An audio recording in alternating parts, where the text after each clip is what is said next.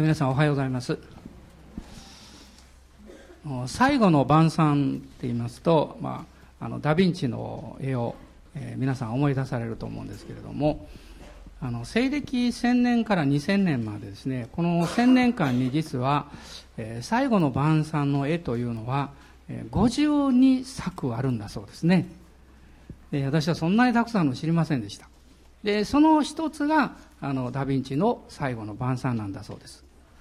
でアメリカのあるグループが、えー、面白い調査をしましてその絵をこう年代別にずっと追っていきますとですねそのばあのその絵の中にあのお皿があって、えー、まあ食べ物が載ってるわけですけどね。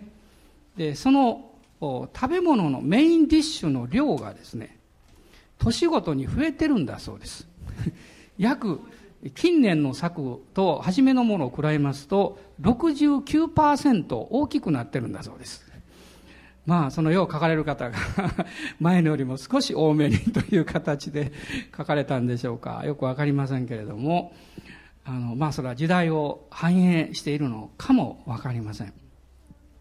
でまあ私たちの時代っていうのはやはりいろんな意味でこの増えること豊かになることまあ、そういうことをこうずっと追い求めてきた。ある意味でそういう中で、まあ、特に私なんかはこう戦後生まれですから、えー、育ってきたあのものなんですけれども。でもだからといって全てがうまくいって幸せであるかっていうと、まあ、時代として考えると決してそういうことはないと思うんですね。例えば皆さんあの先週どうでしょうか？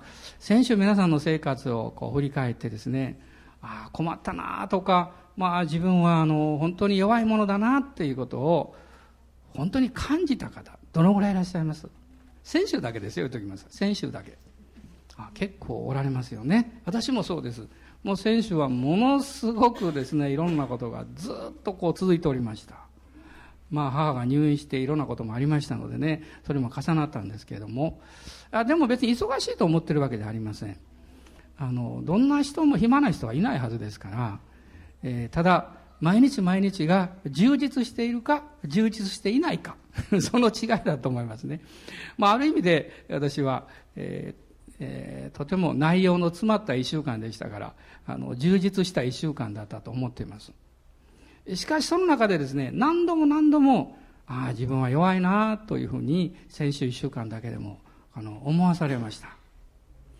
でも、イエス様を信じているというのは、本当に幸いだなと思います。まあ生活がうまくいかないとか、まあ病気になったとか、人間関係で傷ついたとかね、まあ将来のこと不安だとか、まあそういうことをいろいろこう、えー私の生活にやってくるわけですね。そして弱さをこう感じさせられるわけです。でも、今日はそれに対する聖書の御言葉を開きたい。もう半分ぐらいの人が多分あそこだろうってピンときたと思います。そうです。そこなんです。開きましょう。どうぞ開いてください。第二コリントの12章です。コリント人への第二の手紙の12章、7節から10節のところをまず一緒に読みたいと思います。まあ、訳が多少新しいものと違ってるんですけれども、そのままどうぞ皆さんの持っていらっしゃる聖書でお読みになってください。12章の7節から10節です。はい。またその刑事があまりにも素晴らしいからです。そのために私は高ぶることのないようにと肉体に一つの棘を与えられました。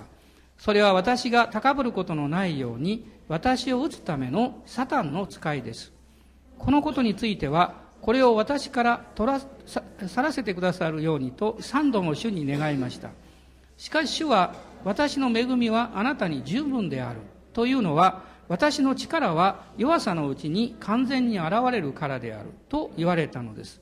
ですから私はキリストの力が私を追うためにむしろ大いに喜んで私の弱さを誇りましょう。ですから私はキリストのために弱さ、侮辱、苦痛、迫害、困難に甘んじています。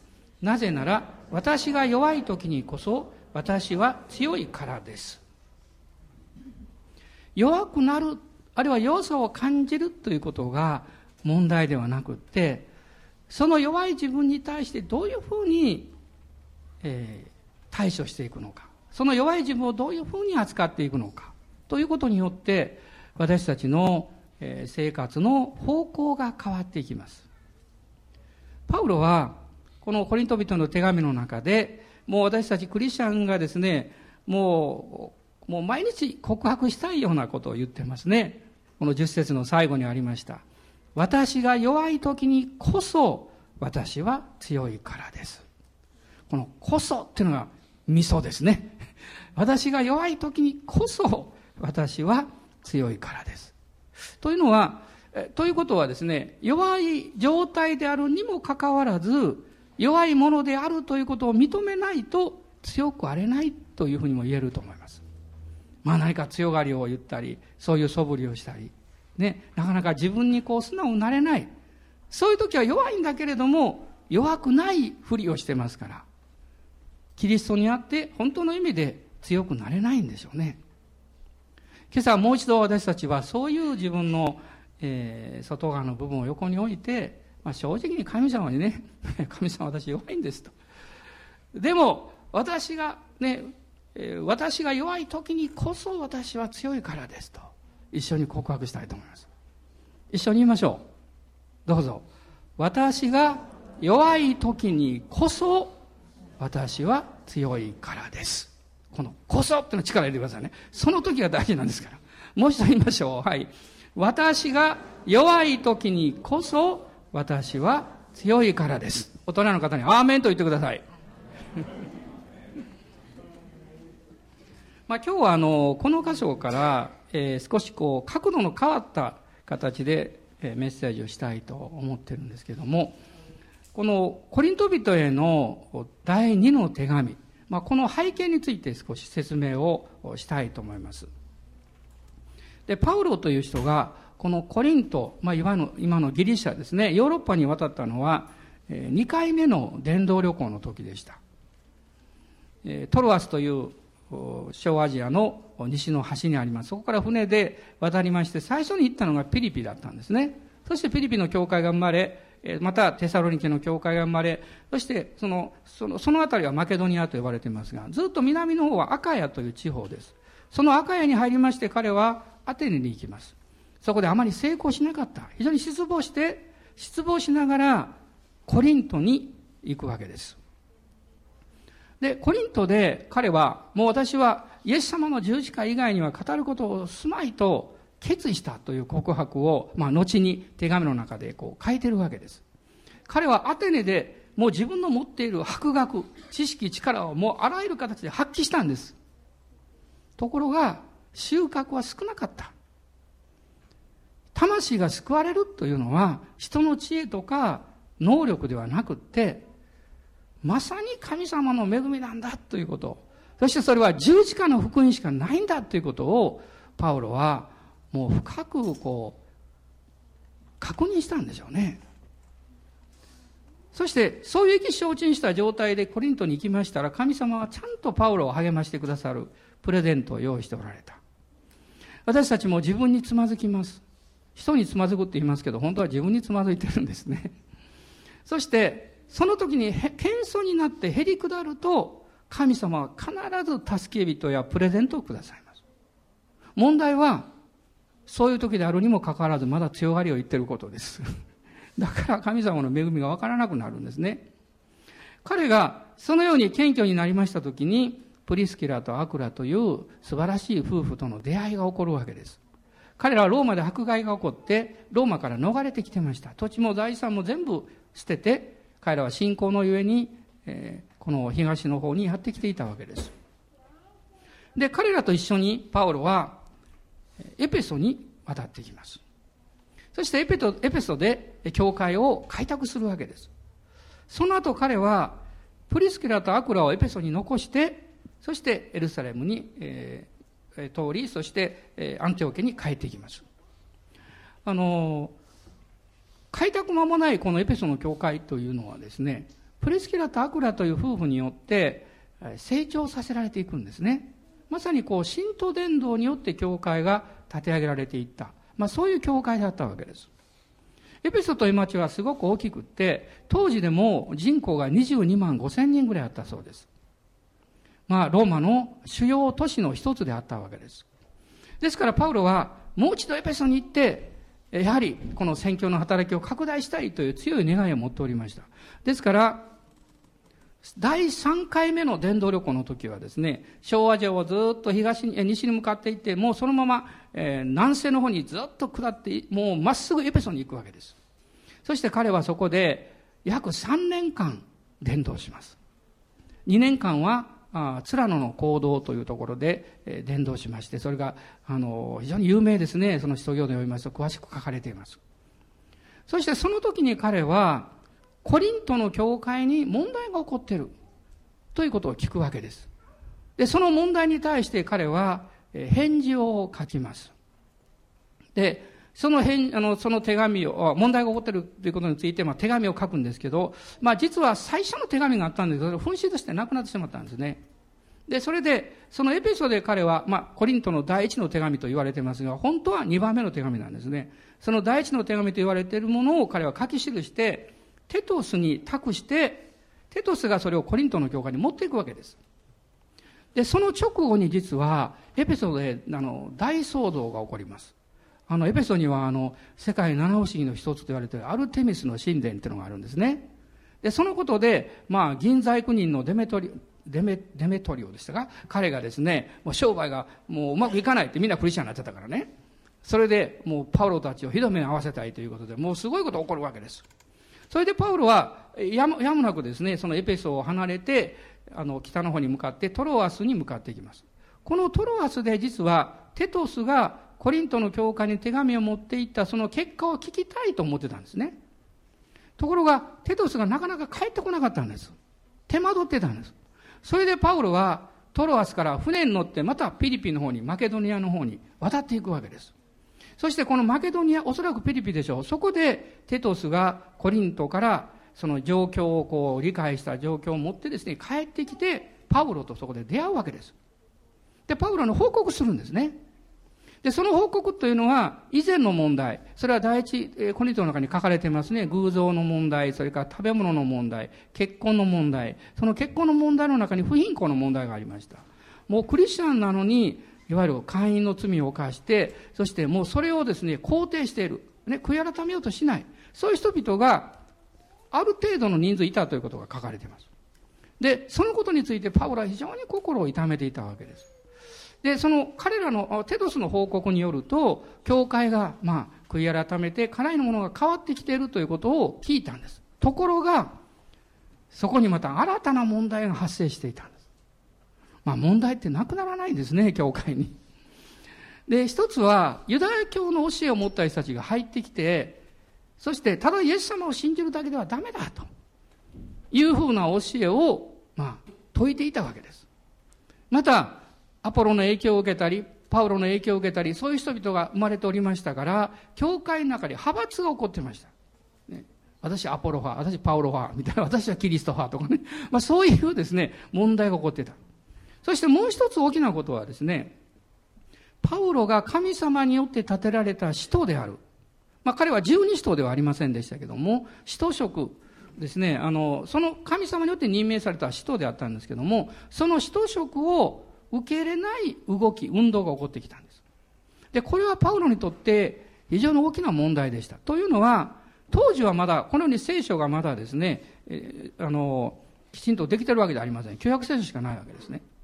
ですから、神様は人たちを通して神の御言葉を語り、あるいは手紙を書き、それを新約聖書として後に、えー、神様は特別に油注がれて選ばれるわけですけれども、その当時においては、人の権威を持っている人の立場というものを否定するということは、その人の語っている言葉を否定することになります。つまり、パウロを通して教えられてきた神の御言葉の教えというものを受け入れないということが起こってくるわけです。ですから、パウロは、この自分が神に立てられた使徒であるということをこう擁護しなきゃいけない。まあそういう問題というものも起こっていたんです。で、それで、パウロはですね、またあの前回話しましたけど、パウロは嘘つきだってね、すぐに来ると言いながらなかなか来ないとかですね、まあ、そういうことがありましてですね、パウロはこのピリピで、まあコリントに向かっていたんですけども、行く前にピリピで2番目の手紙。まあ、正式には3番目なんですややこしいですがね。3番目なんですけど、聖書としてあるのは2番目なんですね。このコリント人への第2の手紙というものを書き記して、そしてそれを先に送るわけです。本人が行く前にですね。ですから、このコリント人への第2の手紙というのは実は、そのパウロの個人的な、まあ、事柄がたくさん書かれているんです。まあ、学者からの見方で見ますと、パウロは13の書簡を書きまし、記しまして、それが新約聖書の中にパウロ書簡として加えられているんですけども、その13の書簡の中でですね、最も組織的でなくまとまりがない手紙。これが コリント人への第二の手紙だというふうに言われています。でもその内容はですね、まさに私たちの生活に非常にこう密着するような、まあすごいことが書かれているわけです。で、この12章と13章なんですが、まあ特にこの12章からずっと見ていきますと、主にですね、ここに3つのことを彼が書いていることが出てきます。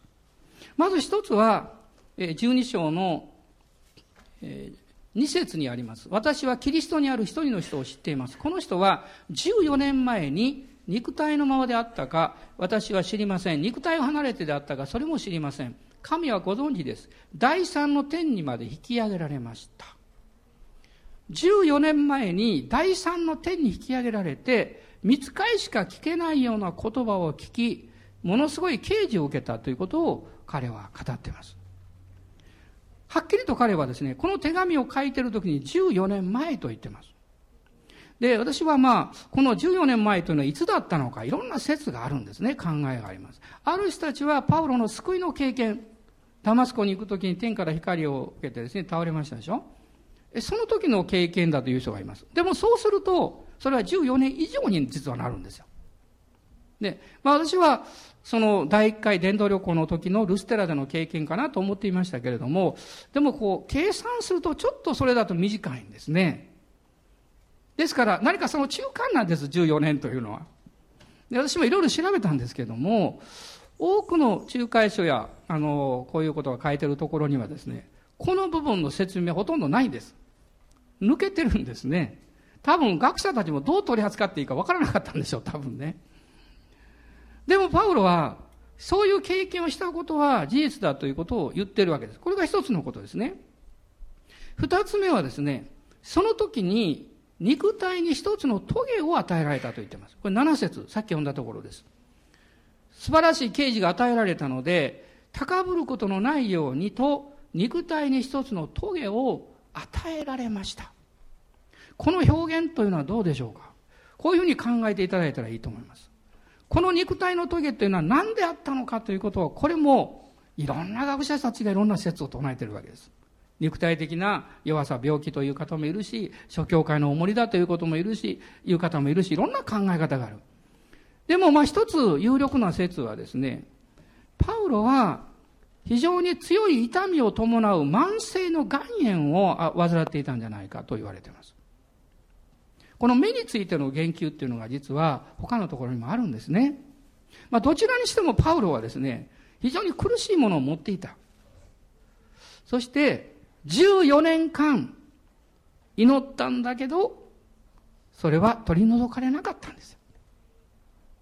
パウロは3度も主に願いましたという、これは1、2、3の3という意味じゃありません。何度も何度もということです。パウロのような偉大な使徒パウロですよ。こういう人物であっても、14年間祈っても自分の願っているように答えられないことがあるんだということですよ。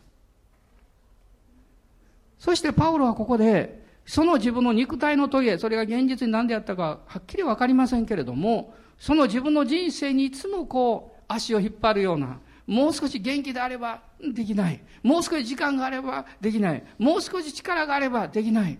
ね、そういう自分のこう限界を感じさせる肉体の棘というものを彼はですね、与えられましたとここで言ってます。おそらく皆さんの中にも何人かの方たちはこの領域に入っていると私は思います。どういうことかっていうと、ある大切なことで大きなことであなたの人生に関わることでずっとあなたは祈ってきた。祈って祈って神様これを癒してくださいとか、これを取り除いてくださいとか、この問題こうしてください。でも、なぜかわからないんだけども、その答えが来ない。願ってるようにはですよ。そしてあなたはだんだん分かってきます。これは、神様が何らかの計画と目的を持って私の人生に与えられたものなんだ。ということです。パウロは、この時にですね、その肉体の棘がもう取られていくということを願うよりも、その肉体の棘を神様の恵みとして受け取っていこうというふうに、心が変わってきている状況というものをここで私たちは見るわけです。つまりそれはもうそういう問題をのを解決のため祈祈る必要はないとか、もうダメなんだということでは決してありません。そうではないんですけども、神様の恵みによって委ねられたものとして一緒に受け止めていこうと。もう主の御心に任せようというね、そういう領域だと思います。おそらく、私は神様はクリスチャン一人一人に少なくとも一つや二つですね、こういうことを置いておられるんじゃないかなと思います。でもやっぱり祈りたいわけです。神様、この問題は何とかしてくださいって。ね、パウロは、このような問題について触れながら、この、えー、9節の御言葉ですね。しかし主はおっしゃった。私の恵みはあなたに十分である。私の力は弱さのうちに完全に現れるからである。とこう言いました。三つ目の問題は何かっていうと、こういう状態であるにもかかわらず、自分の子供の一人のようなコリントの教会に対する熱い思いというものがパウロの内側にずっと続いているわけです。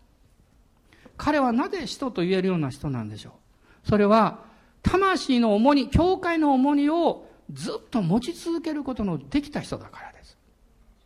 クリスチャンで成長する、している人の特徴は何かっていうと、神様のための熱い思いを持ち続けている人だと思います。魂に対する重荷を持つことができる人だと思います。そこには、その人だけでは考えられない。何か神様の恵みというものがあって、そうすることができるようにされていくんだと、私は信じています。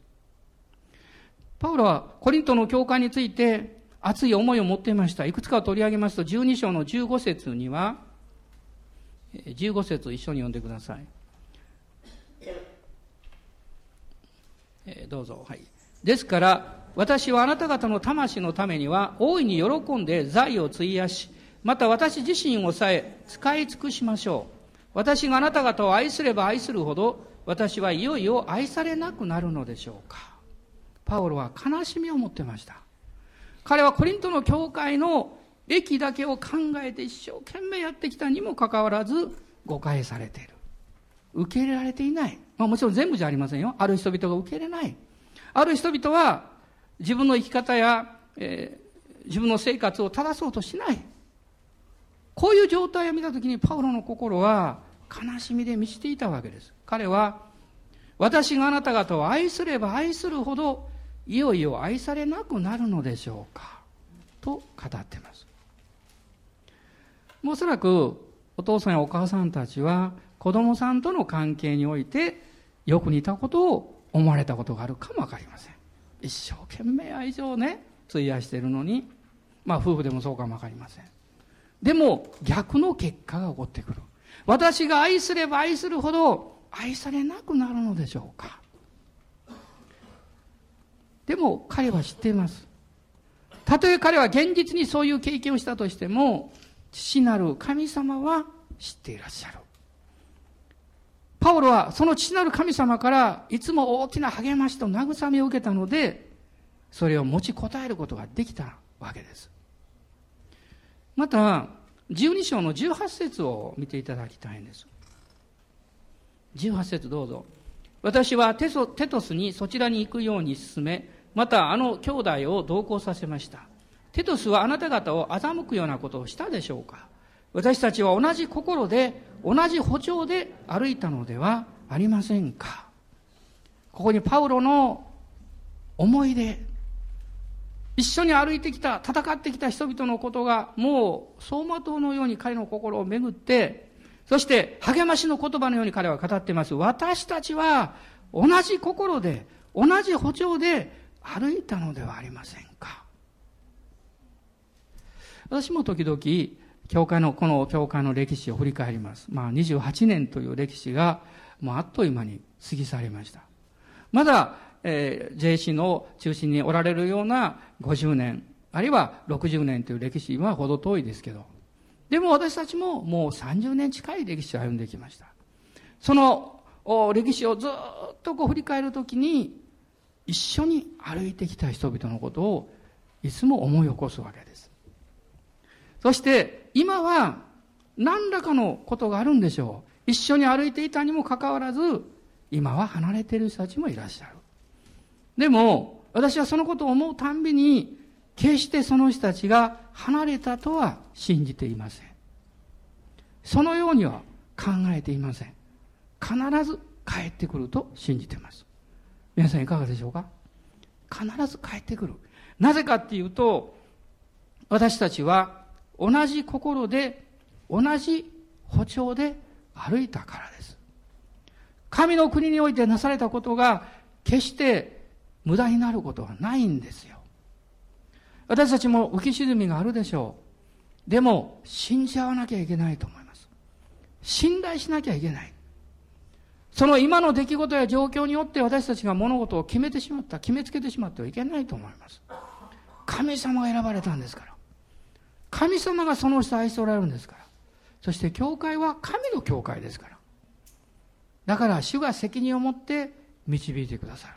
パウロは、この人々のある人々のことを思い起こしてそう語っているんでしょう。そして、パウロの恐れというのもありました。12章の20節です。もちろん自分の恐れではありませんけれども、パウロは正直に語っています。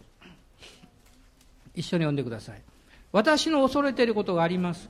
私が言ってみると、あなた方は私の期待しているようなものではなく、私もあなた方の期待しているようなものでないことになるのではないでしょうか。また、争い、妬み、憤り、党派心、そしり、陰口、高ぶり、想像があるのではないでしょうか。パウロは言ってます。もし私がこの後もうすぐあなた方のところ行きますと。で、手紙が先に言ったんですから。その時に私が恐れているのは、あなた方が私の期待しているようなものではない。あるいは私もあなた方が期待しているようなものではない。そういうふうにはならないでしょうか。と言ってます。皆さん、この、まあもちろん霊感を受けて書いた、ね、あの手紙ですけれども、パウロの気持ちを考えたときにどうでしょうか？そこにもう本当に計り知れないほどのコリントの兄弟姉妹たちに対する愛が、愛がですね、深くあるように思います。パウロは人々を恐れた恐れたわけではありません。自分が主の前においてその教会にとってふさわしくないものではないんではないか。あるいは教会が主の前にふさわしい歩み方をしていないのではないか。ということを恐れたというんですね。そこに彼の愛があります。信仰があるわけです。そして彼の祈りがこの12章の最後から13章にかけて書かれているんですけれども、この彼の恐れについて一つの問題は、12章の31節に書かれておりました。そこを読んでください。あ、21節ごめんなさい。読んでください。私がもう一度行くとき、またも私の神があなた方の面前で私を恥ずかしめることはないでしょうかそして私は前から罪を犯していて、その行った汚れと不貧困と公職を悔い改めない多くの人たちのために嘆くようなことにはならないでしょうかコリントの教会は特にその、えー、まあ港町でえー東と西のいろんな国々からの良いものも悪いものも集まった町だったんですね。偶像が満ちていて、不貧困、不道徳がもう普通になってました。ですから、教会に来る人たちも、そういうことをまだ悔い改めない人たちが、ここには多くしたいたと書かれています。彼はそういうことが、によって嘆くことが、ことがないだろうかと、心を痛めてるわけです。パウロは決して教会を責めてるわけじゃないんです。兄弟姉妹を責めてるわけじゃないんですね。そのままでいてほしくないと言ってるわけです。変えられてほしい、変わってほしいと言ってるわけです。そして、この13章に2つの祈りを彼は記しています。13章の一つは7節です。えー、どうぞ。私たちはあなた方がどんな悪をも行わないように神に祈っています。それによって私たち自身の的確であることが明らかになるというのではなく、たとえ私たちは不適格のように見えても、あなた方に正しい行いをしてもらいたいためです。一つは、あなた方がどんな悪をも行わないようにと神に祈っています。そうすることによって自分が人であり、そして正しいものであるという、そんなことが明らかにされることではないんだと言っています。ただあなた方に正しい生き方をしてほしいのだと彼は言ってるわけです。もう一つの祈りが9節にあります。ご一緒にどうぞ。私たちは自分は弱くてもあなた方が強ければ喜ぶのです。私たちはあなた方が完全なものになることを祈っています。あなた方が完全なものになるように。ここに霊の父としてのパウロの姿があります。霊の父として、また特別なお父さんとして、神様がパウロに与えられた深い鳥なしの祈りがあります。実はパウロの人生そのものを振り返りましても、ものすごいなと思うんですね。彼はユダヤ人でしたが、違法人の町タルソで生まれました。おそらく13歳で成人式ですから、その直後にエルサレムにやってきたと思います。お姉さんが多分いたんでしょう。そこでガマリエルという当時トップの学者のもとで学びました。彼は熱心なパリサイ人になりました。パリサイ人というのはある意味では宗教改革者たちだったんですね。まあでもイエス様の時代にはどんどんこう内容が悪くなってましたけどね。そして彼はもうその中にどっぷりと身を置いて、新しい教えである、いわゆるその道の人々、つまり今のクリスチャンです、を迫害する決心をしました。人々を捕らえて牢屋に入れて迫害して、そしてついには許可書をもらってダマスコまで行きました。その途中で天から光を受けて、彼はイエス様の声を聞くわけです。サウロサウロ、なぜ私を迫害するのか。パウロはその時に分かるんですね。私はクリスチャンを迫害してるのであって、まあクリスチャンというかその道の人々を迫害してるのであって、イエス様を迫害してるわけじゃないと思ってたでしょ。でも、イエス様と教会は一つなんだ。まあその時はまだ教会という概念は分からなかったでしょうけど、信じてる人々の群れは一つなんだということに気がつくんです。これがパウロに与えられた大きな啓示なんです。ですからパウロは教会について多くのことを記しているわけです。その後、彼は、えー、そのダマスコでアナニアに祈ってもらって目が開かれて、その後3年近くアラビアに行きます。おそらくその砂漠や荒野を放浪したでしょう。シナイ川にも行ったかもわかりません。そして、その後彼はですね、あの、えー、ダマスコに戻るんです。そして、ダマスコからエルサレムにやってきます。ところがエルサレムの人たちやクリスチャンたちは自分たちを迫害していた張本人だということで恐れてなかなか信じようとしなかった。その時にバルナバだけが手を差し伸べてパウロを受け入れて仲間たちに紹介したんです。後にこのバルナバと伝道旅行、世界伝道旅行を一緒にするとはどちらも夢にも思ってなかったでしょうね。で、私は思うんです。バルナバのその時の信仰がこの将来において、パウロと素晴らしい働きをするきっかけになったんじゃないかなと思います。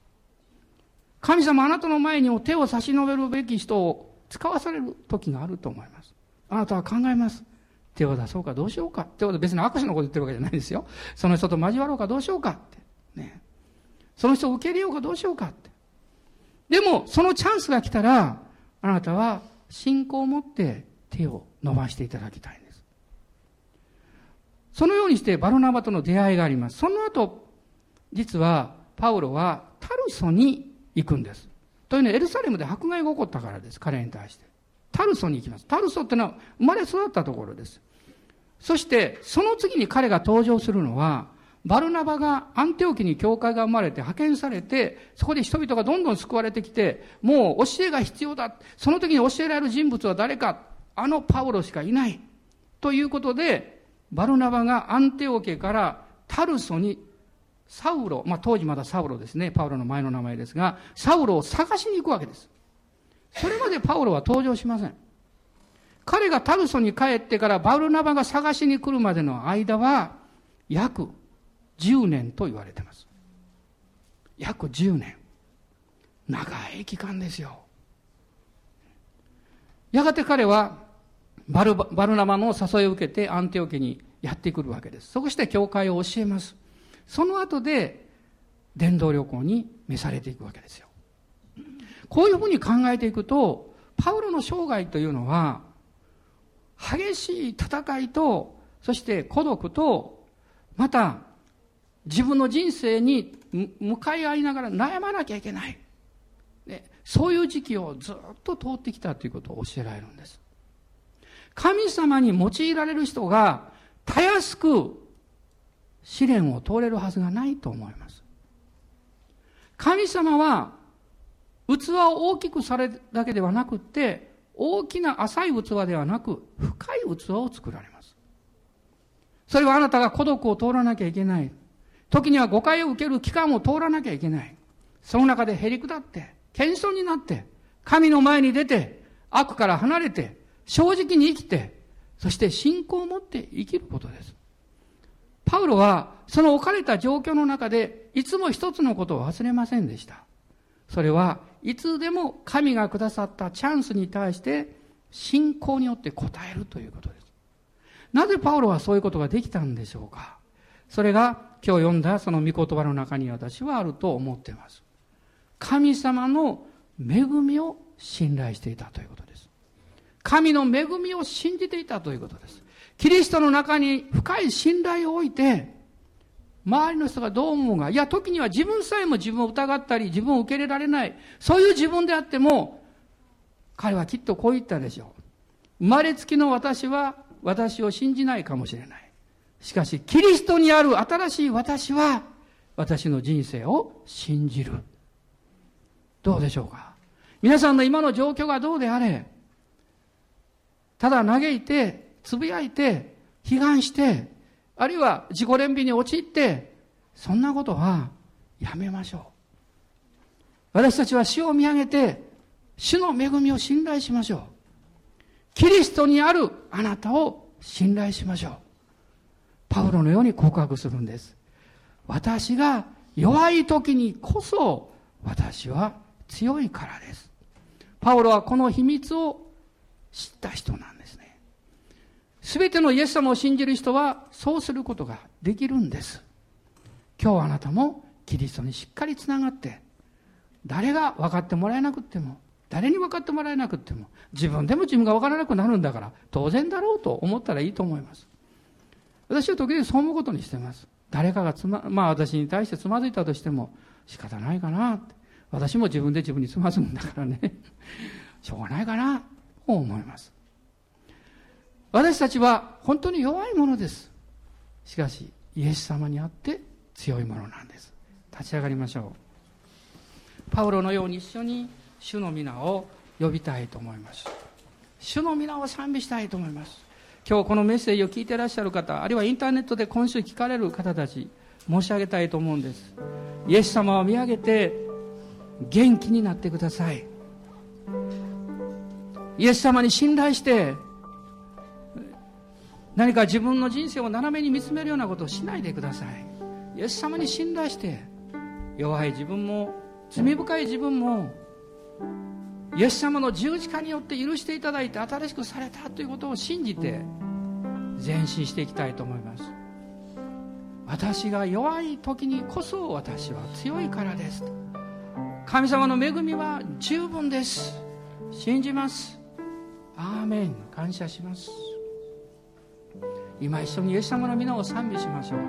皆を掲げて一緒に賛美しましょう。できれば手を挙げて主を見上げて賛美しましょう。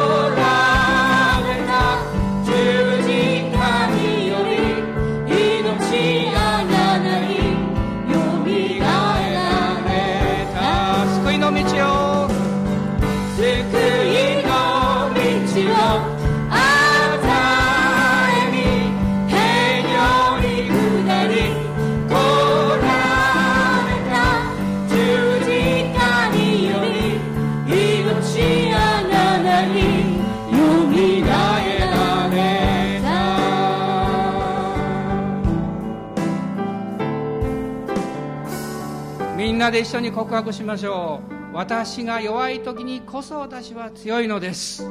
私が弱い時にこそ私は強いのです。イエス様に拍手します。ハレルヤ感謝